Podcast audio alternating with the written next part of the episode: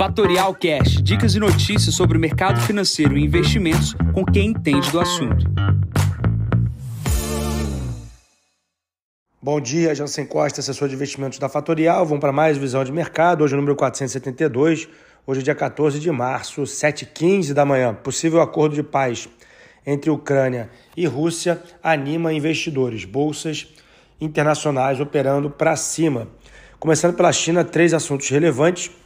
Primeiro, é a aproximação da China e da Rússia, chamando a atenção dos Estados Unidos, um possível apoio chinês com relação a equipamentos militares para a Rússia, coloca os Estados Unidos com o nariz em pé, olhando para essa situação.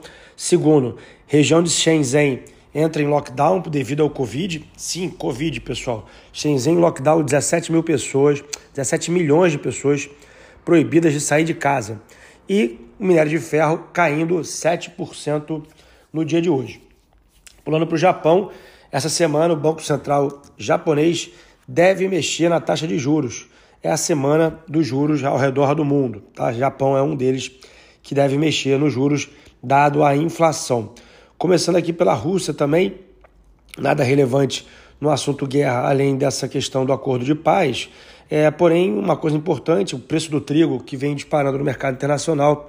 Notícias informam que a Rússia volta a exportar trigo pelo Mar Negro. A gente precisa acompanhar como é que a commodity vai se dar com relação a essas exportações. Pulando para a Europa, semana de aumento de juros. Temos dois países também olhando para juros essa semana. Banco Central da Inglaterra e da Turquia devem anunciar aumento de juros esta semana. Atenção aqui na parte da Europa, o euro em relação ao dólar, que chegou a bater na casa de 1,08, já está na casa de 1,09, quase 1,010. O que significa isso? A gente pode ter uma apreciação uh, do real frente ao dólar, porém a gente pode ter uma depreciação do real frente ao euro, dado que o euro está se valorizando frente ao dólar no mercado internacional. Atenção para quem quiser olhar para a moeda do euro para uma, alguma exposição ou até para usar para comprar para alguma viagem futura.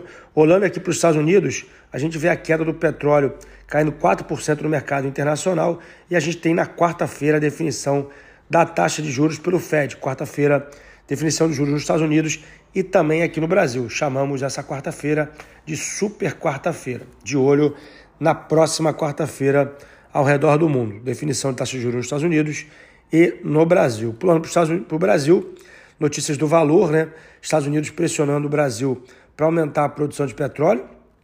Isso é importante, dado que uh, o Brasil tem reservas e tem capacidade de aumentar a produção. Isso seria bom para a entrada de reais, na verdade de dólares aqui no país.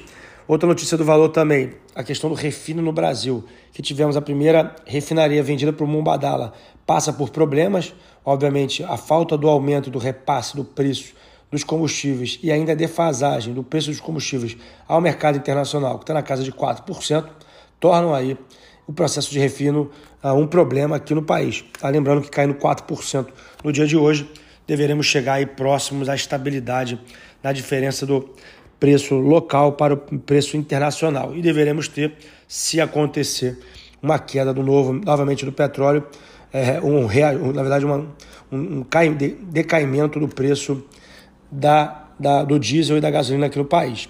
Tá? No jornal também, a Aliança Sonai oferece mais uma proposta nova para a compra de BR Malls, fazendo a maior empresa do país de shopping center. Temos alteração na bolsa hoje, com o fechamento às 17 horas, dado que antigamente estava às 18. E também temos a definição na quarta-feira da taxa de juros aqui no Brasil. A expectativa é que tenhamos um aumento na casa de um ponto percentual de juros, ok? Na semana de hoje também temos resultados corporativos que vão agitar a agenda do dia, começando às 8h25, Boletim Focus, e no final do dia temos resultados de Direcional, Maule, uh, Magalu, Eco Rodovias, Ambipar e Neogrid. E às 23 horas temos varejo e a produção industrial na China. Nesse momento, o petróleo opera com 107,84, cai 4%. O S&P opera com 4.242 pontos, sobe 1%.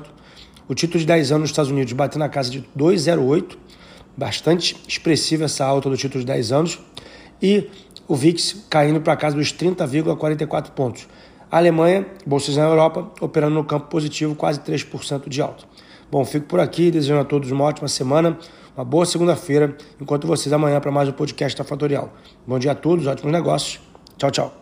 E esse foi mais um Fatorial Cash. Para mais novidades e dicas sobre o mercado financeiro e investimentos, siga a Fatorial no Instagram, @fatorialinvest. Para conteúdos exclusivos, entre no nosso Telegram, Fatorial News Informa. Para saber mais sobre a Fatorial, visite o nosso site fatorialinvest.com.br.